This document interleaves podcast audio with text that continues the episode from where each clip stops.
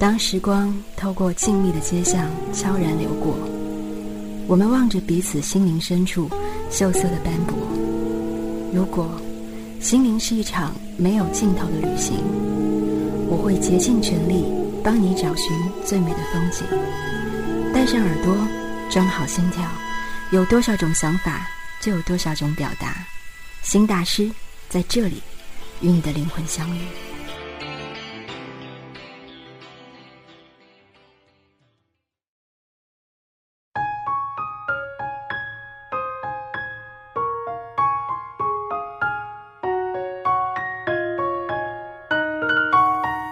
姑娘，你的口红永远比纸巾重要。我的朋友简洁，有情有义有能力，不高冷不小气不邪恶，绝对称得上新时代女性的标杆，真善美的形象代言人。当我都在安心的等待他将一路顺风顺水的恋爱升级成婚姻，摘得人生赢家桂冠的时候，却接到了他的电话，说自己被分手了。说起简洁被分手的原因，在万千条奇葩里也是独树一帜。对方家长嫌弃她的脸蛋儿未达到三庭五眼的黄金比例，影响下一代质量是幌子，真相是她男朋友那位爱迷信的母亲，找人算卦说简洁没有旺夫运。在母亲的逼迫下，男友提出了分手。简洁伤心欲绝，一大早跑来我的小公寓疗伤。不吃不喝不睡，天天窝在沙发上抱着抽纸巾掉眼泪，一边伤着心，还不忘做自黑总结。这么多年我拼死拼活，兜兜转转一大圈，没想到最后还是败在了起点。这样的总结，说实话，真的让我很生气，因为一个没有主见、不懂珍惜的男人，就把心中的山川湖海夷为平地，这样的自暴自弃。如同脚疼了，还买了劣质膏药，还让不让人好好走路了？我着实想敲醒他，于是凶狠地抢走了他手上的纸巾盒，转而甩他一罐自己刚买的新款唇膏。他挂着泪珠，一脸茫然。我恨铁不成钢地戳戳他的脑门，做刑讯逼供状。我最狼狈那会儿，是谁慷慨激昂、义正言辞地跟我说，任何时候口红都比纸巾更重要的？给你十分钟。把这熊样憋回去，补个妆，跟我出去吃饭。简洁吓得一哆嗦，浑身负能量一秒流失掉七八成，看表情，显然想起了那段被遗落的回忆。其实，真不能怪我气得彪悍的丧失理智。从高中时代认识，简洁一直走的都是高能强悍路线。高中三年蝉联班级第一，高考结束去了知名大学最好的专业。一手漂亮的毛笔字，进校就被招进了宣传部。大三被选拔参加学校的留学项目，毕业拿到了最好企业的高薪水 offer。他不依仗良好的家境，假期和周末会去打工。他善良豁达，被街头行乞的孩子哄抢到身无分文，也不曾抱怨半分。这样的他，在绿茶婊满地跑的年头，却因为长得不够好看被分手。真是比怀才不遇还难以接受啊！被分手是对方的遗憾，凭什么要肝肠寸断？我和简洁成为好朋友，确实是因为彼此不够美丽而惺惺相惜。从初中到高中，我顶着一成不变的蘑菇头，不挺的鼻子拖着一副大大的眼镜，嘴巴不大却有两颗硕大的门牙，穿最普通的衣服，背毫无性别特征的书包。那是一段非常非常绝望的时光，我做每一件事儿都能成为别人嘲笑的资本，优异的成绩也不能填补这份时刻身处嘲笑中的苦涩。我眼巴巴地看着周围的男生捧着心讨好漂亮的女生，对方还眼皮都不愿意抬的傲慢，为什么？太多了，不稀罕。当时的我特别迫切地渴望能被男生喜欢。这种渴望与爱情无关，与虚荣无关，就只是单纯的想要得到一份肯定，一份温柔的力量。但是，许多事情越迫切，结果越糟。从初中到高中，没有一个这样的人出现。这样的结果导致我越来越自闭，不修边幅，自暴自弃。直到读大学，我已经完全成了糙汉子一个。大二那年，我暗恋的男生向我炫耀他漂亮的女朋友，我躲在女生宿舍楼顶哭得好不狼狈。恰好来楼顶吹风的简洁，实在看不下我难堪的哭相，向我递来几张纸巾。时间是治疗心灵创伤的大师，但绝不是解决现实问题的高手。但认识简洁以后，我发现智慧绝对是变美这件事的重要组成部分。他以身体力行的方式催熟了我改变的勇气。那时的简洁跟我一样游走在肥胖街。不过我们遇见之前，他已经幡然悔悟，正闷不吭声地做着变美的努力。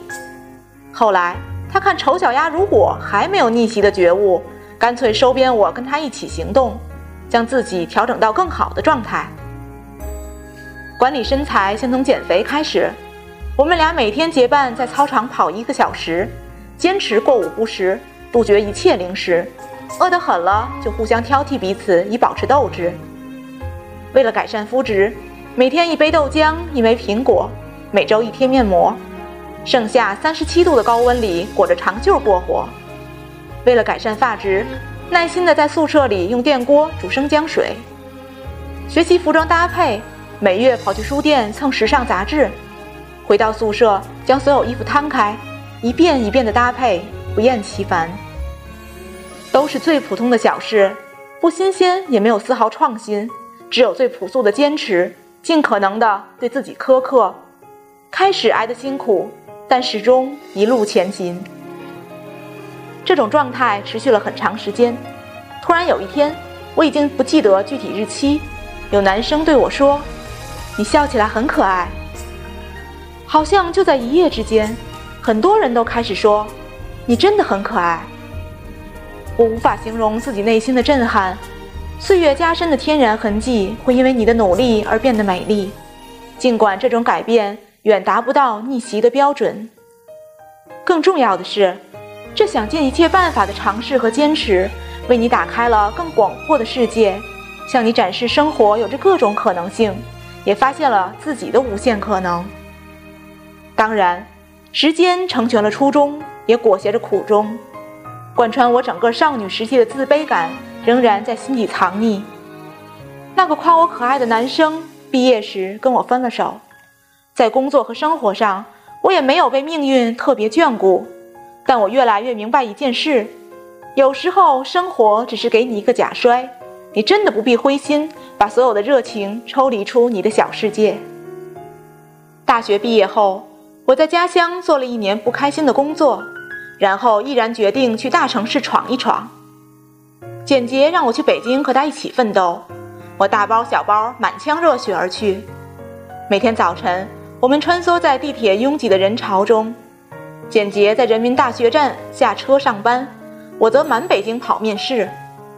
持续多天找不到一份中意的工作，在家乡忧郁惯了的我自信心大跌，每天一脸狼狈地回去我们租的蜗居。记得有次，赶完一场面试的我遇到空前的暴雨。在地铁口瑟瑟发抖地等了三个多小时，在暴雨渐小时，踩着漫过脚踝的积水，深一脚浅一脚地跑回去，狠狠哭了一场。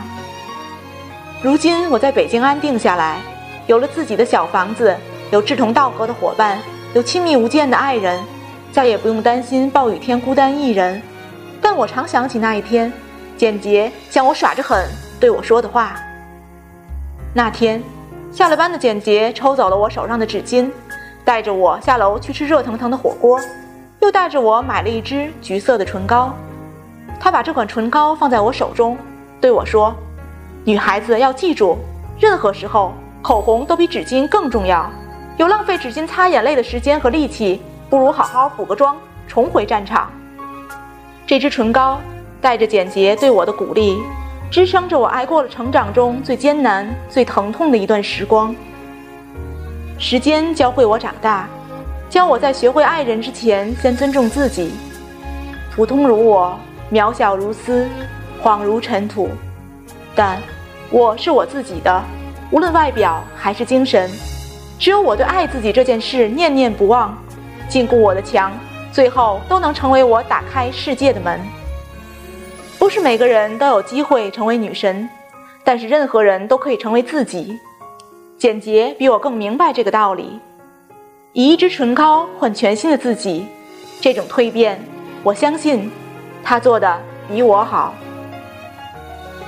这里是新大师，心理学人玄音愿与你分享每一段喜怒哀乐，在这里我们不见不散。